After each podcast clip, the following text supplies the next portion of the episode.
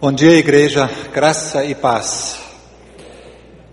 Aquele texto que o pastor Marcílio leu, Salmo 47, no versículo 3, só ele cura os de coração quebrantado e cuida das suas feridas.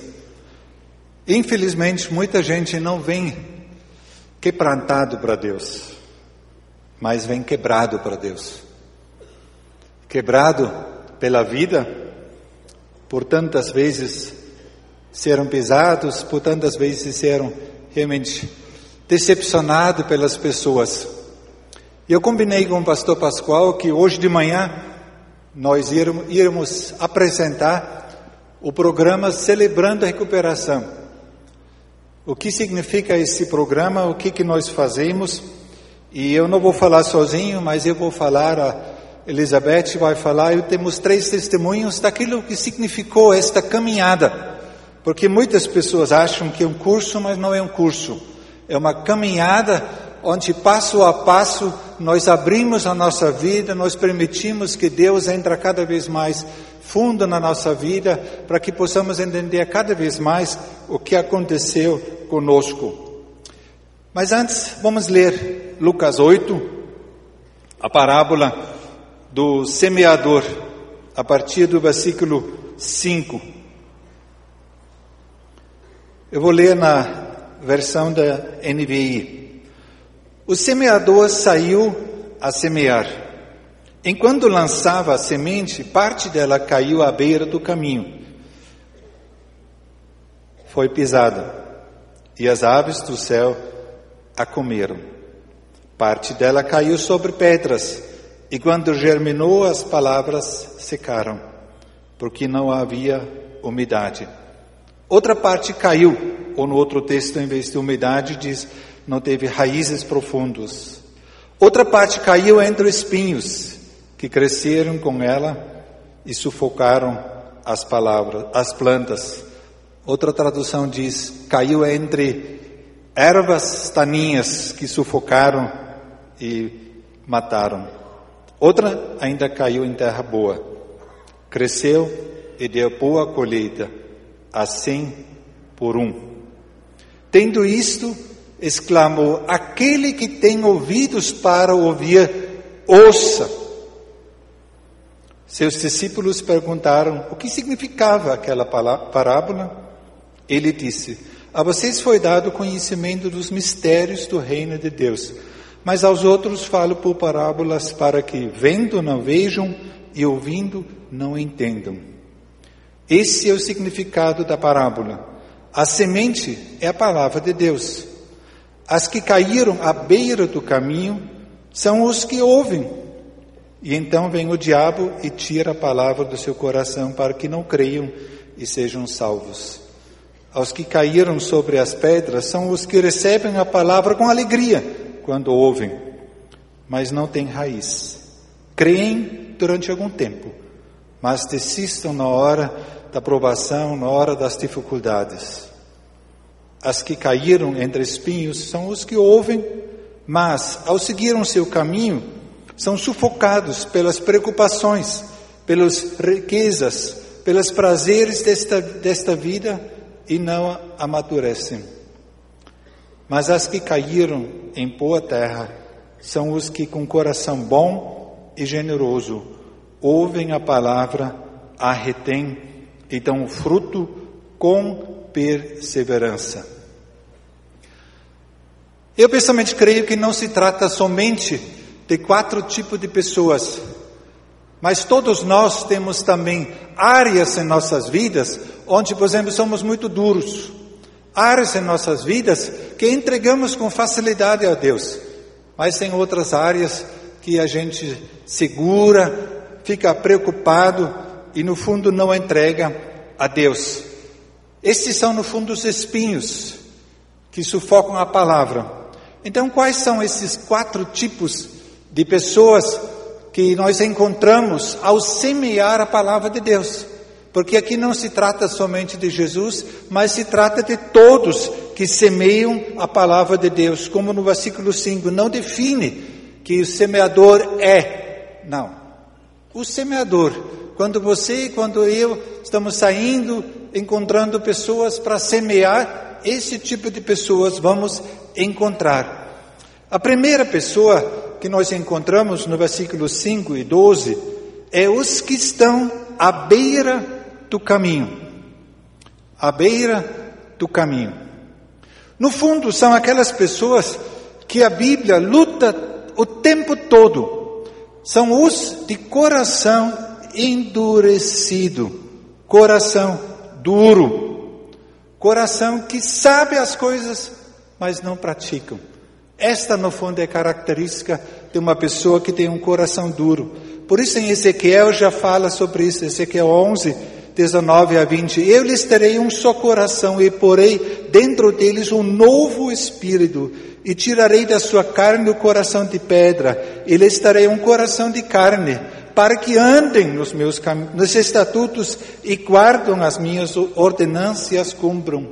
E eles serão o meu povo e eu serei o seu Deus. Coração duro, coração endurecido. É interessante que no Novo Testamento, na história de Jesus, a gente encontra ele só duas vezes, irado ou chateado.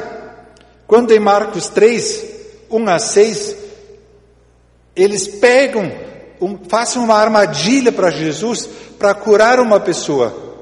E quando Jesus olha para essas pessoas, lá diz: passando sobre eles um olhar irado, indignado, e entristecido, conduído pela dureza dos seus corações.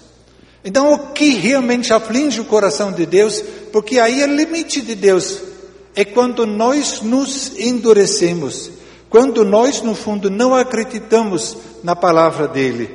Também uma das últimas palavras de Jesus, em Marcos 16, 14, diz sobre isso.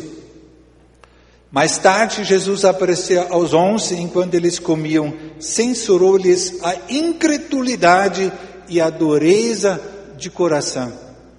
Então, muitas vezes as pessoas pensam: não, estes de coração duro são as pessoas que não conhecem Deus, que não têm nada a ver com Deus. Mas aqui nós encontramos muitas vezes na Bíblia, se trata de pessoas que conhecem, que conhecem a palavra de Deus, mas não a praticam. Ou por serem tantas vezes pisados pelas pessoas, serem tantas vezes decepcionados pelas pessoas, ou pela própria questão da dureza, de não querer o braço a torcer, de não querer torcer, ou como diz, tem uma dura serviço, não querem se curvar diante de Deus. E por isso eles nunca conhecem a beleza do caráter de Deus, nunca conhecem como Deus trabalha na vida. Porque eles, no fundo, ficam com o pé atrás, não abrem. Então, à beira do caminho, no fundo, são pessoas que estão perto, mas que nunca descem, como o Pascoal pregou, acho que um mês atrás, da, das águas mais profundas, que nunca saem da beirada, sempre ficam na beirada, mas não pagam o preço até como ele pregou naquela vez, de ir contra as próprias eh, disposições interiores, dos medos, dos receios, de já ter tentado e não dado certo. Então ficam sempre à beira do caminho, se endurecem lá, se acomodam lá. Então não sei. Se de repente aqui na igreja nós encontramos muitas pessoas assim. Pelo menos no meu aconselhamento eu encontro quase só pessoas assim. Pessoas que por tanto serem machucados, no fundo endureceram, e quando a gente fala da esperança, não é que dão uma risadinha assim, mas no fundo a gente percebe que não consegue mais e nem quer mais acreditar, porque aí exigiria deles também a própria questão da, de tomar uma posição, de sair, de ser vítima. Provérbios diz, por isso tão forte, Provérbios 4, 23, sobre tudo o que se deve guardar, guarda o coração, porque dele procedem as fontes da vida. Esta semana eu li uma, li uma frase que eu achei muito forte. Os pecados dos pais se tornam as algemas dos filhos. E a gente pode ampliar isso. Muitas vezes os pecados dos outros nos façam refém de acontecimentos do passado. E por isso nós precisamos ser pessoas quebrantadas, que quebram estas algemas, que entendem onde ficaram presos no passado, para que Deus possa realmente trazer a cura. Outro tipo de pessoas são as pessoas superficiais. Uma palavra característica dessas pessoas é logo. Ah, logo recebem, logo brota, logo fica com alegria. Achei. Mas daí vem a primeira dificuldade e nada. Ah, tentei, mas também não deu certo. É isso que não tem raiz. Ou às vezes, como eu falo no outro texto, às vezes faltam pessoas para dar a água que eles mesmos não podem se dar. Então, esse segundo solo representa pessoas que têm uma disposição superficial, mas são muito estimulados pelas coisas de fora, como andam a vida, como andam as coisas, e conforme disso continuam ou logo desistem. Logo aparece que a tristeza, a depressão, o desespero, a falta de fé volta e cada vez mais diminui o endereço e no fundo com isso a planta morre. Por mais que começou bem, morre. Aqui no Brasil talvez a gente ia dizer nada, nada, nada e morre na praia, né? Não é mais como o Corinthians que era antigamente, né? Mas hoje talvez é São Paulo, um outro clube, outra pessoa Nada, nada, nada e morre na praia, porque não tem direção. As outras pessoas são as pessoas secularizadas, as pessoas que recebem a palavra, mas não têm foco, não têm prioridade nas suas vidas. Por isso, as outras coisas crescem e crescem muito. Os cuidados do mundo, a fascinação pelas riquezas, e os prazeres deste mundo sufocam a palavra de Deus. Irmãos, eu quero dizer para vocês, para mim, essas são as pessoas mais tristes que existem aqui no mundo. Porque não diz que esta planta morre, a primeira e a segunda morre, esta que não morre.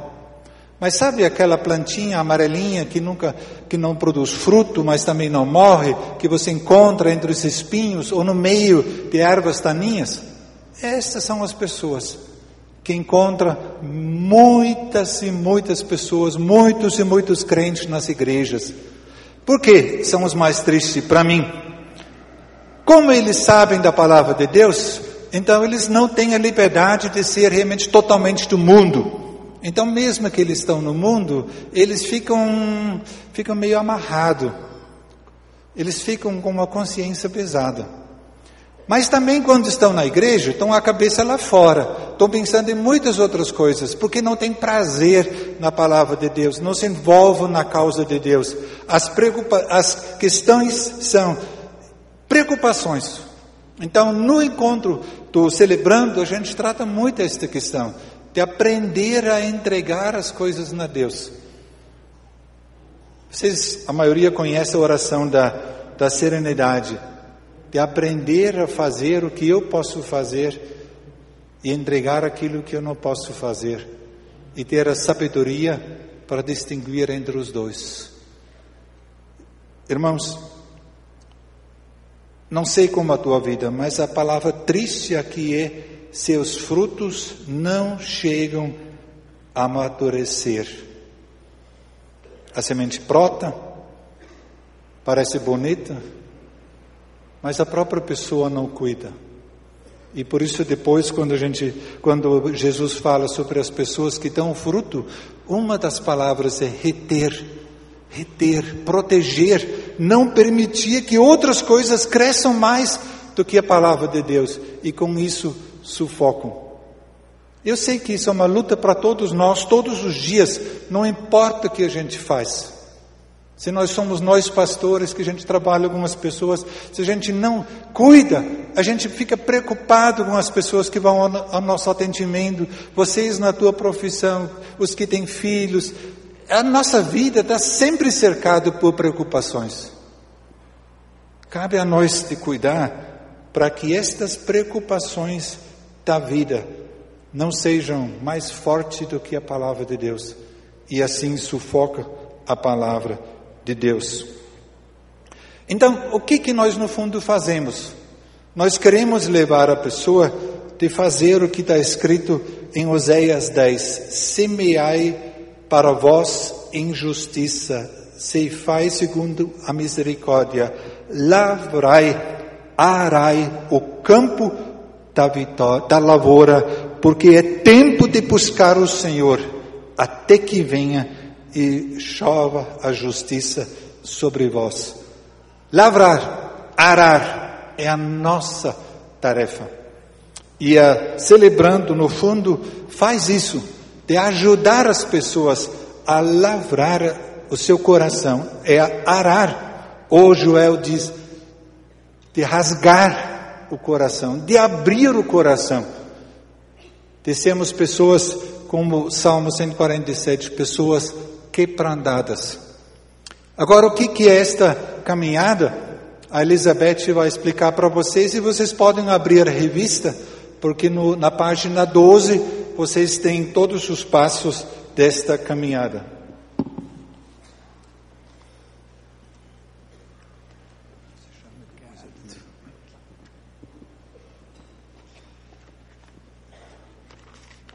Depois de ouvir todas essas palavras do pastor Manfred, todos nós vamos lembrar que há muitos caminhos que parecem bons aos nossos olhos, mas o fim de todos eles são a morte, conforme Provérbios 14 e 12. Nós temos trabalhado 12 passos e junto temos baseado esses 12 passos nas bem-aventuranças. As bem-aventuranças nos ajudam a desenvolver dentro desse programa pelo menos sete qualidades de caráter que estão em meio às mais conhecidas e às mais amadas palavras do Senhor Jesus. É, e nessas afirmações, nessas sete afirmações que trabalhamos, elas são breves, mas aí nós vamos ver que Jesus descreve o estilo de vida que Deus deseja para os seus filhos e em todas elas ele oferece uma recompensa. Então nós vamos começar a olhar, você tem na sua revista, na página 12, como o pastor Manfred disse, você tem os, uh, as bem-aventuranças das quais nós trabalhamos nela. A primeira seria, ah, bem-aventuradas as pessoas que sabem que são espiritualmente pobres. Ela está em Mateus 5, 3. A recompensa é que elas, delas é o reino dos céus. E quando nós pensamos em receber recompensa e pensamos em que nós já temos o reino dos céus oferecido se andarmos conforme os propósitos e os princípios de Deus, nós vamos entender que essas pessoas têm o seu lugar garantido na vida eterna, têm o seu lugar reservado no céu para passar a vida com Deus. Qual é o princípio que essa bem-aventurança trabalha? É exatamente essa que você tem na sua revista. Reconheço que não sou Deus. Admito que não tenho condições de controlar minhas tendências a fazer as coisas erradas e que a minha vida está fora de controle. Dentro desse momento há um comportamento muito típico, muito conhecido, é a negação. Todos nós negamos que temos problemas, negamos que estamos sofrendo, negamos que estamos tristes, negamos que estamos sem controle. Então vamos trabalhar exatamente isso. Parar de negar, parar de brincar de ser Deus, parar de é, camuflar a dor e as condições. É, vamos entender que não temos condições de controlar as nossas tendências. Vamos entender isso e vamos então começar a admitir que a nossa vida está mesmo fora do controle e que nós precisamos de é, trabalhar nisso. Abandonar as desculpas, abandonar o orgulho, a solidão, a arrogância e outros sentimentos que estão guardados no nosso coração que só nós mesmos conhecemos. Depois nós temos o segundo ponto, a bem-aventurança que está em capítulo 5, verso 4. Bem-aventuradas as pessoas que choram. E olha que gostoso e que interessante a promessa. Estes serão consolados. Só que normalmente o mundo pensa, coitado dos que choram, perderam tudo, coitado dos que choram, não têm onde se agarrar. Deus está exatamente invertendo esses valores quando o nosso coração está colocado nas mãos dele. Bem-aventurados que choram, porque eles serão consolados. E esse é o prenúncio do riso.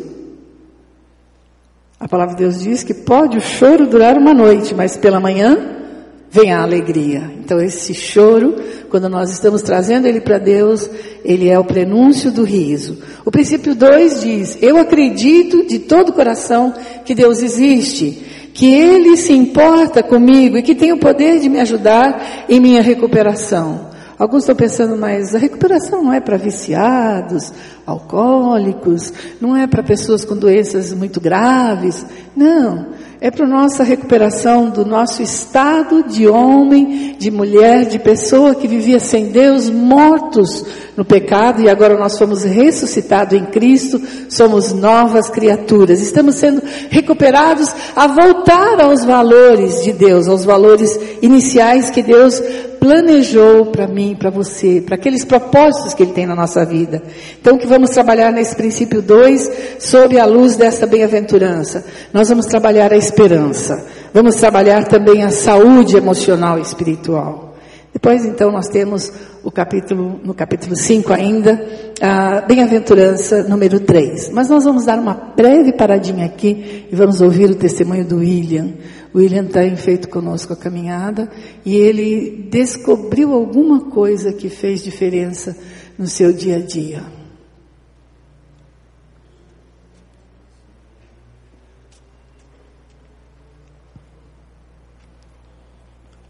Bom dia, meu nome é William, filho de Deus em recuperação, lutando contra o autocontrole. Ao conhecer o Celebrando e a metodologia empregada, fiquei muito interessado uma vez que achei os passos e princípios muito lógicos e que se encaixariam com a minha forma racional de ser. No entanto, não sabia o certo que efetivamente iria tratar, uma vez que sempre disse que eu não tenho grandes traumas, mágoas, enfim, que o meu curto passado foi totalmente tranquilo. Com a caminhada, cheguei ao momento do inventário, uma espécie de resumo de fatos ocorridos no passado. O problema é que eu sequer lembrava da minha infância. Neste processo, Deus me trouxe uma lembrança específica, o dia em que eu me perdi em um prédio quando tinha por volta de seis anos. Recordei-me que, que, estando eu, meus pais e outros familiares, por volta de 12 pessoas, em visita a um conhecido, morador de um apartamento situado em um prédio bem alto. Resolvi fazer um passeio sozinho, por ideia própria.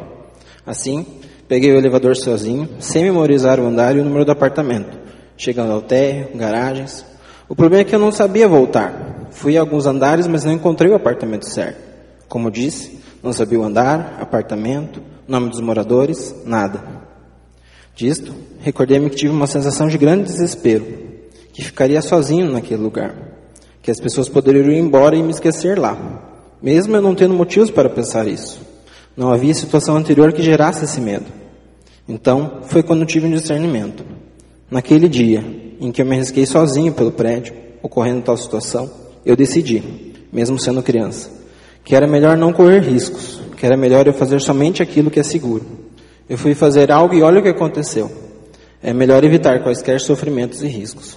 Quem me conhece sabe quanto hoje eu prefiro sempre opções seguras, quanto escolho manter o controle das situações, nada de riscos em qualquer área da minha vida. Logo percebi que no meu relacionamento com Deus isso não era diferente, e o quanto eu prefiro não arriscar, prefiro controlar, agindo no lugar de Deus, a fim de que eu saiba onde estou pisando, impedindo que Ele atue livremente em qualquer área da minha vida sem a minha aprovação. Disto caiu a ficha. Eu preciso reconhecer que não sou Deus, que sou incapaz de controlar minha vida e de que confiar no Senhor de forma absoluta é o melhor a fazer, tendo Ele liberdade para realizar Sua vontade em mim, pois ela é boa, perfeita e agradável. E essa conclusão foi graças à misericórdia e graça de Deus, através do Celebrando a Recuperação para que Deus me molde segundo os propósitos dele, me entregando de forma completa e deixando que o Senhor guie completamente a minha vida. Estou apenas no início da caminhada, concluindo o primeiro passo, reconhecendo que não sou Deus e que seguir os planos dele pode parecer um risco, pois eu não sei mais o que vem depois, mas que eu escolho arriscar, pois este risco vale a pena. Pode confiar, ele sabe o que é melhor. Amém. Obrigado, William. Deus abençoe. Parece pouco, não é? Mas quanto uma pessoa pode ficar detida na sua caminhada por alguma coisa que ainda precisa ser trabalhada. Então, continuando, vamos para o princípio 3. Bem-aventuradas as, bem as pessoas humildes. Elas herdarão a terra por herança, é a promessa. Olha que coisa tremenda. Isto é, em Cristo nós podemos reivindicar as nossas heranças prometidas, a herança prometida que Deus tem para nós. Isso está em Mateus 5, 5. O, nosso, o princípio 3, então, que vamos trabalhar. Conscientemente escolho confiar toda a minha vida e minha vontade aos cuidados e controle de Cristo. Quer dizer, vamos agora trabalhar a entrega, vamos aprender a confiar em Deus, a realmente saber que é, Ele está trabalhando enquanto nós dormimos, enquanto nós trabalhamos, enquanto nós vivemos a nossa vida.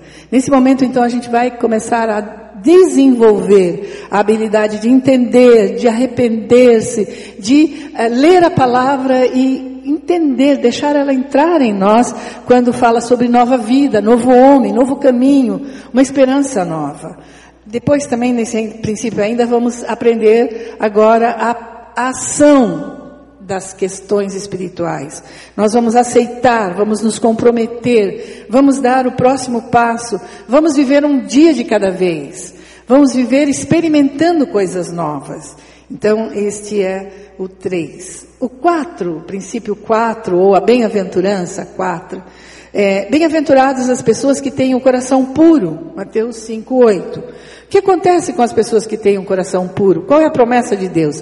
Estas pessoas verão o Senhor, porque sem santidade ninguém verá o Senhor. Então, bem-aventurados que têm um coração puro.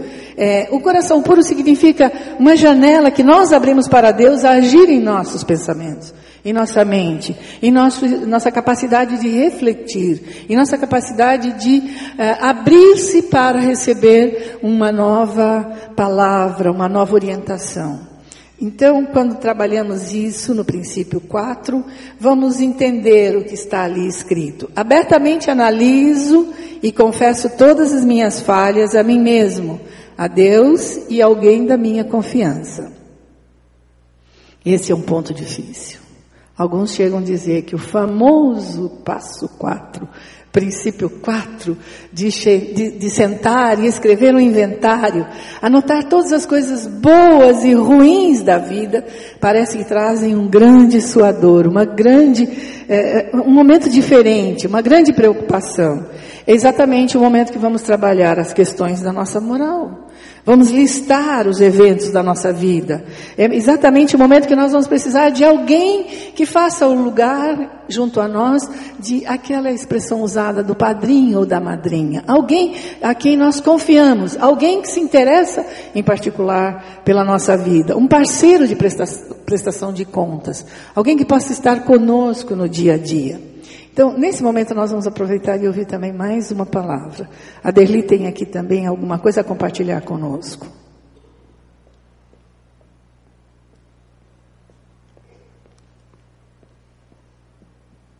Bom dia, igreja. Meu nome é Derli, filha do Deus Altíssimo em recuperação e lutando contra o meu orgulho e os meus maus hábitos. Eu me converti em 2007, aos 36 anos de idade. E até então aprendi desde criança que eu deveria ter orgulho de mim mesma e ser totalmente independente e capaz de fazer qualquer coisa sem a ajuda de ninguém. E quando alguém fazia algo que me fizesse sofrer, eu devia ignorar por completo, independente de quem fosse ou qual fosse a situação. Até esse momento, era muito comum na minha casa as pessoas ficarem de mal umas com as outras, irmãos, pai, eu tive uma situação na minha vida que meu pai ficou de mal comigo um ano dentro da mesma casa, sem falar comigo. E eu só tinha 14 anos. Bom, isso para vocês entenderem o porquê de ter esse comportamento. Esse, esse tipo de comportamento só me fez sofrer, pois quando se tem orgulho, é difícil de admitir que sofre e que precisa de ajuda. É difícil de admitir que alguém faz falta na nossa vida ou se está errado. E o pior é difícil de se achegar a Deus. Quando me sentia magoada por alguém, minha defesa era me isolar e me afastar do meu opressor. E a raiva fazia meu orgulho aumentar, pois eu acreditava que evitando aquela pessoa eu a estava ferindo, eu a estava punindo. Mas pelo contrário, eu só aumentava minha própria dor. Durante boa parte da minha vida eu magoei pessoas e deixei que elas me magoassem, por não saber lidar com o meu orgulho e as, e as suas consequências. Depois que cheguei ao Celebrando a Recuperação e identifiquei que o meu orgulho era a raiz de muitos dos meus males, Deus tem me ajudado a lidar com situações e pessoas, de forma que eu consegui perdoar mágoas antigas e pedir perdão por aquelas que eu cometi. Hoje Deus está tratando os meus maus hábitos consequentes do orgulho, que é o julgamento, a crítica e a impulsividade de falar o que vem à cabeça. Tenho tido mais discernimento e sabedoria para lidar com os meus relacionamentos. Tenho aprendido a viver um dia de cada vez, e a cada passo que eu dou, Deus tem estado mais presente na minha vida, me libertando dos meus traumas e medos e me ajudando a crescer e entender a Sua vontade. No Celebrando, eu tenho uma pessoa para compartilhar as minhas lutas e vitórias. E hoje eu vivo mais leve, porque eu aprendi a me libertar dos meus fardos e correntes que me prendiam ao meu passado e aos meus opressores. Eu estou em recuperação, mas eu estou feliz, porque eu ando na companhia de Jesus todos os dias. Então, louvado seja Deus por isso. Obrigada, Deli. Deus abençoe. Talvez entre nós uma ou duas pessoas se identificaram com alguma coisinha, né? Possivelmente, uma ou duas pessoas.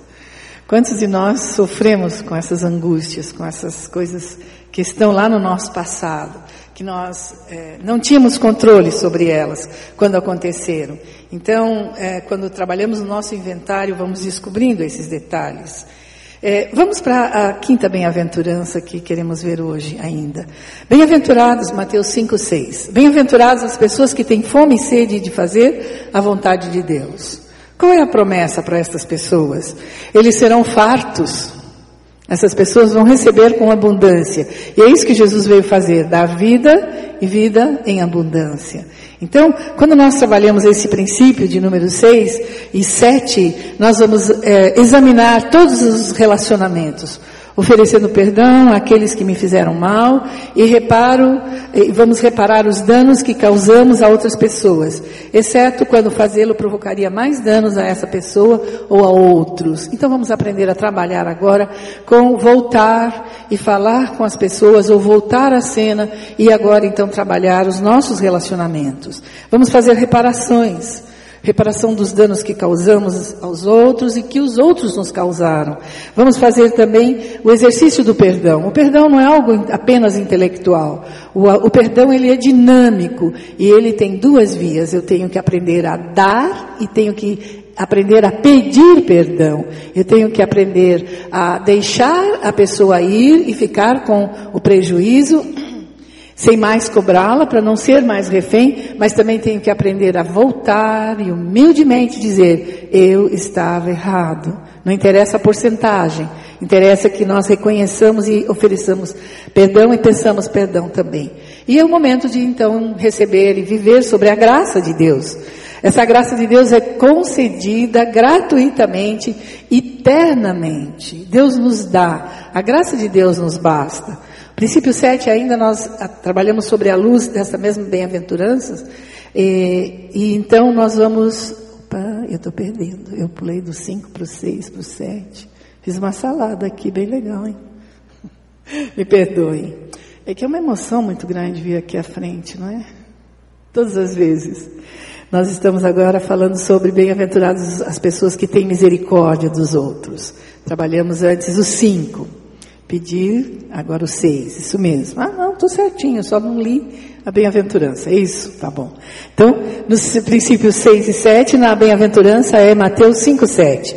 Bem-aventuradas as pessoas que têm misericórdia dos outros. Qual é a promessa? Eles também alcançarão misericórdia. Sempre que somos misericordiosos com os outros, nós vamos alcançar misericórdia na hora das nossas misérias. Porque miséria, misericórdia vem do estado de miséria. Quando estamos ali miseráveis, Deus nos socorre. As suas misericórdias duram todos os dias para sempre. Então, no princípio 7 também. Vamos agora sobre a bem-aventurança da misericórdia trabalhar um tempo. Vamos reservar diariamente um tempo com Deus para autoavaliação, para a leitura da Bíblia e oração, a fim de conhecer Deus e Sua vontade para a minha vida e obter força para segui-la. É, no princípio 7 pode acontecer de chegarmos a uma encruzilhada. O que é uma encruzilhada? É às vezes aquele momento quando nós vamos ter que admitir e corrigir prontamente nossos erros, porque muitas vezes vamos voltar aos velhos hábitos, vamos passar por momentos de dificuldade. Então, no nosso inventário diário, escrevendo esse inventário, nós vamos viver na realidade e não mais na negação. Vamos uh, provavelmente ter uma recaída, mas nós podemos evitá-la com momentos de quietude e avaliação diária. Então, podemos nesse momento ter um momento de gratidão, uma forma de evitar as recaídas. Temos depois, então, finalizando nossa palavra nesse momento, a bem-aventurança número 7, ou princípio vamos trabalhar vamos trabalhar. Mateus 5:10. Bem-aventuradas as pessoas que sofrem perseguições por fazerem a vontade de Deus. Qual é a promessa? É que deles é o reino dos céus. E o que quer dizer exatamente isso? É o gozo no sofrimento e recebendo o prêmio. Vamos receber um prêmio, apesar dos sofrimentos que passamos quando testemunhamos a nossa fé, quando falamos do que Deus tem feito na nossa vida. O princípio 8, então, é entrego-me a Deus a fim de ser, para, ser usado para levar essas boas novas a, a outras pessoas, tanto pelo meu exemplo quanto pelas minhas palavras. É o momento, então, de dar. Dar é, quer dizer, eu entrego o meu eu para que se ele se transforme em nós. É o momento de dizer sim, eu quero ser usado para ajudar outras pessoas. E aí então vem alguns motivos por que vamos parar de estar nessa caminhada e agora então vamos passar a trabalhar com outros nessa caminhada. Nesse momento nós vamos ouvir então para finalizar mais um testemunho da Esther, que vai nos contar um pouquinho de como Deus tem também abençoado a vida e a história dela.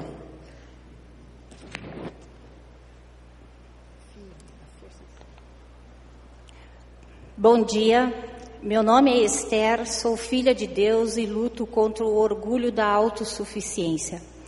É dessa forma que nos apresentamos no Celebrando a Recuperação, dando ênfase na nossa identidade e dando nome às nossas lutas.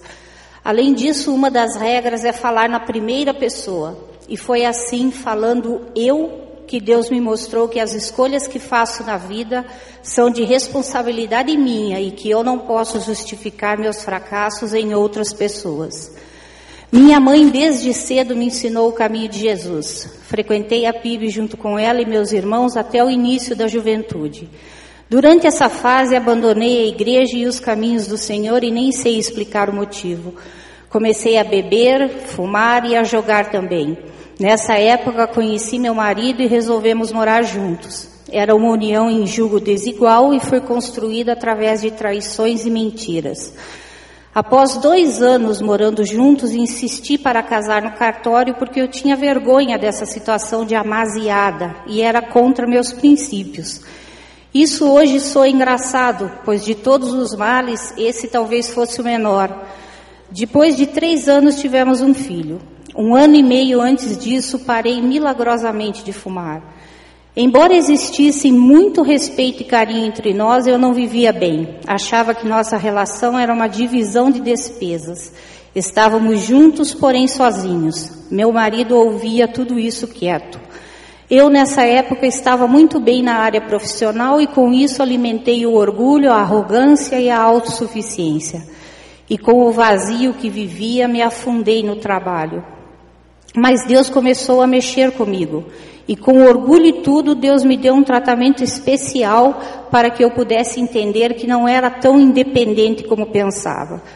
Comecei a ter problemas graves de saúde, tive um diagnóstico de esclerose múltipla e fiquei com 20% de visão. E precisei depender dos outros, principalmente do meu marido, até para me alimentar.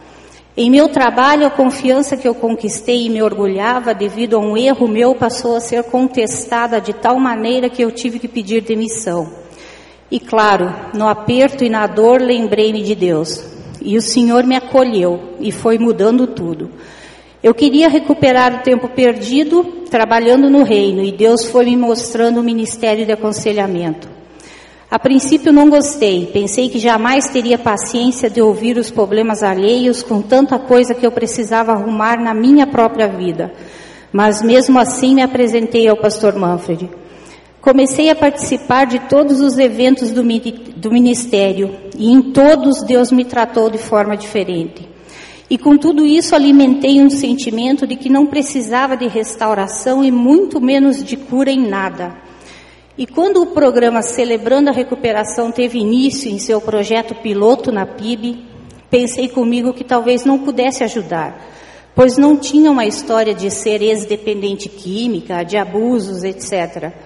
Mas conforme ia caminhando, fui vendo situações e maus hábitos que eu não tinha me dado conta antes. No primeiro princípio, reconhecer que não sou Deus, e já no primeiro passo, nos estudos de negação e impotência, vi que negava que era infeliz em meu casamento e que é, eu era egoísta e manipuladora a ponto de achar que a minha parte eu já havia feito e que o resto era por conta do meu marido. Um dos versículos do princípio 1 em Eclesiastes diz: se você esperar que tudo fique normal, jamais fará qualquer coisa.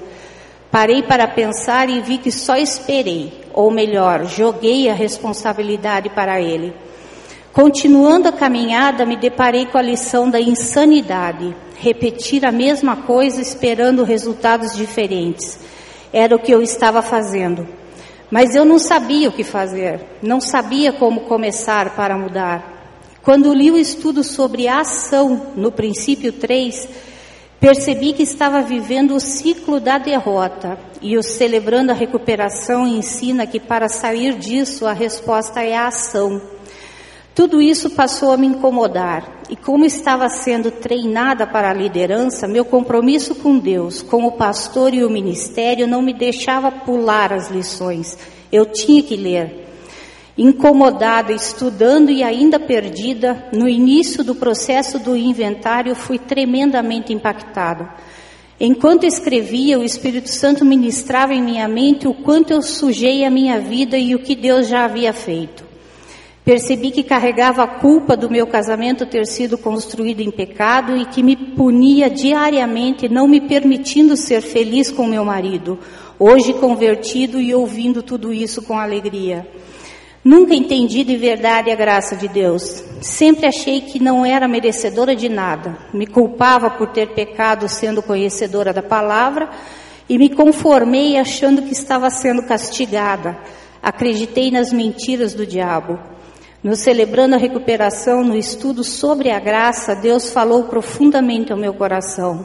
As palavras do pastor Manfred naquela noite foram palavras de Deus para mim. Graça significa que não existe nada que possamos fazer para que Deus nos ame mais ou menos. Livre dessa carga, agradeci a Deus por ter me mostrado que seu amor não era medido pelo tamanho, tipo ou tempo de pecado da minha história. Restava fazer a minha parte, entregar tudo a Deus. Na oração da serenidade, lida sempre em nossos encontros e através de um testemunho, prestei mais atenção no trecho que diz: confiando que o Senhor fará tudo dar certo se eu me entregar à Sua vontade. E foi o que eu fiz de coração. Decidi viver com Deus todos os passos celebrando, um dia de cada vez. Obrigada.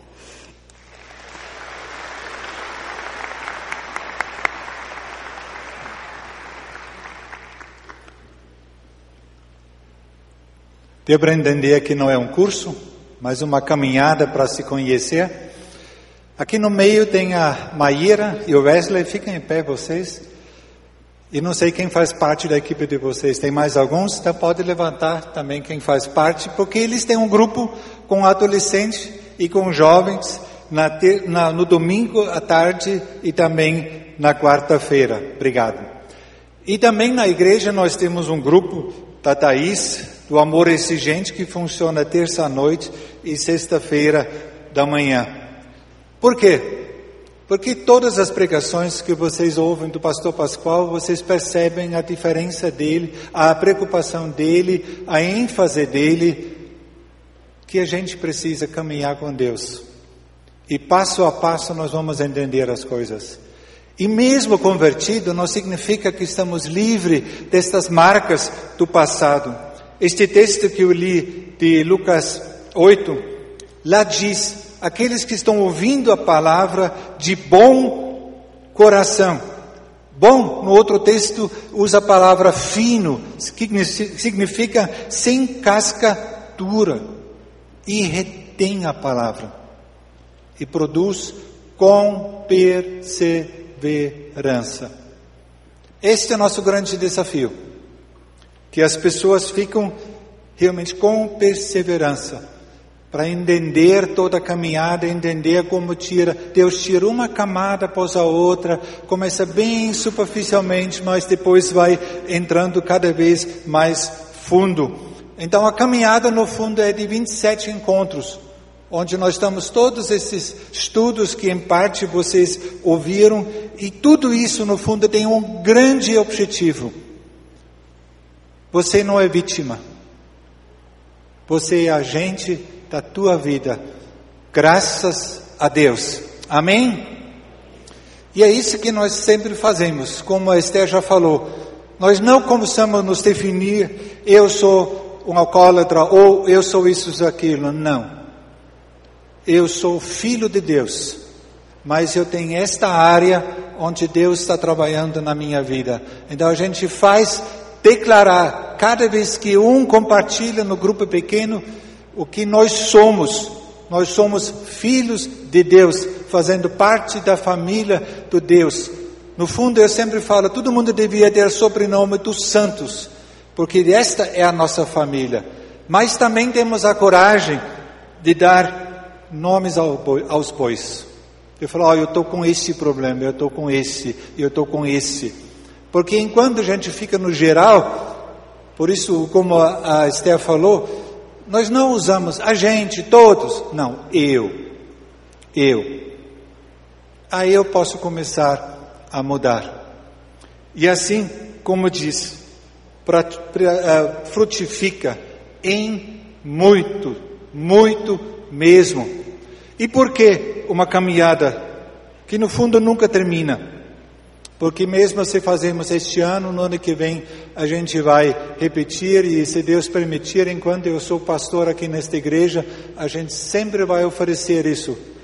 Porque trilhos, ou hábitos, ou disposições, ou crenças interiores, alimentados por 5, 10, 20, 30, 40, 50 anos, não sai de um dia para outro. Às vezes, quando vem casais e tem problemas já de anos. Eu sempre falo, se vocês recuperam um ano em um, dois meses, vocês são muito bons. Porque o que entrou e se afundou dentro do nosso ser não sai tão fácil. E por isso temos esta paciência de realmente nos libertar destes medos, destes orgulhos, destes relacionamentos doentios e não saudáveis que durante toda a nossa vida nós construímos.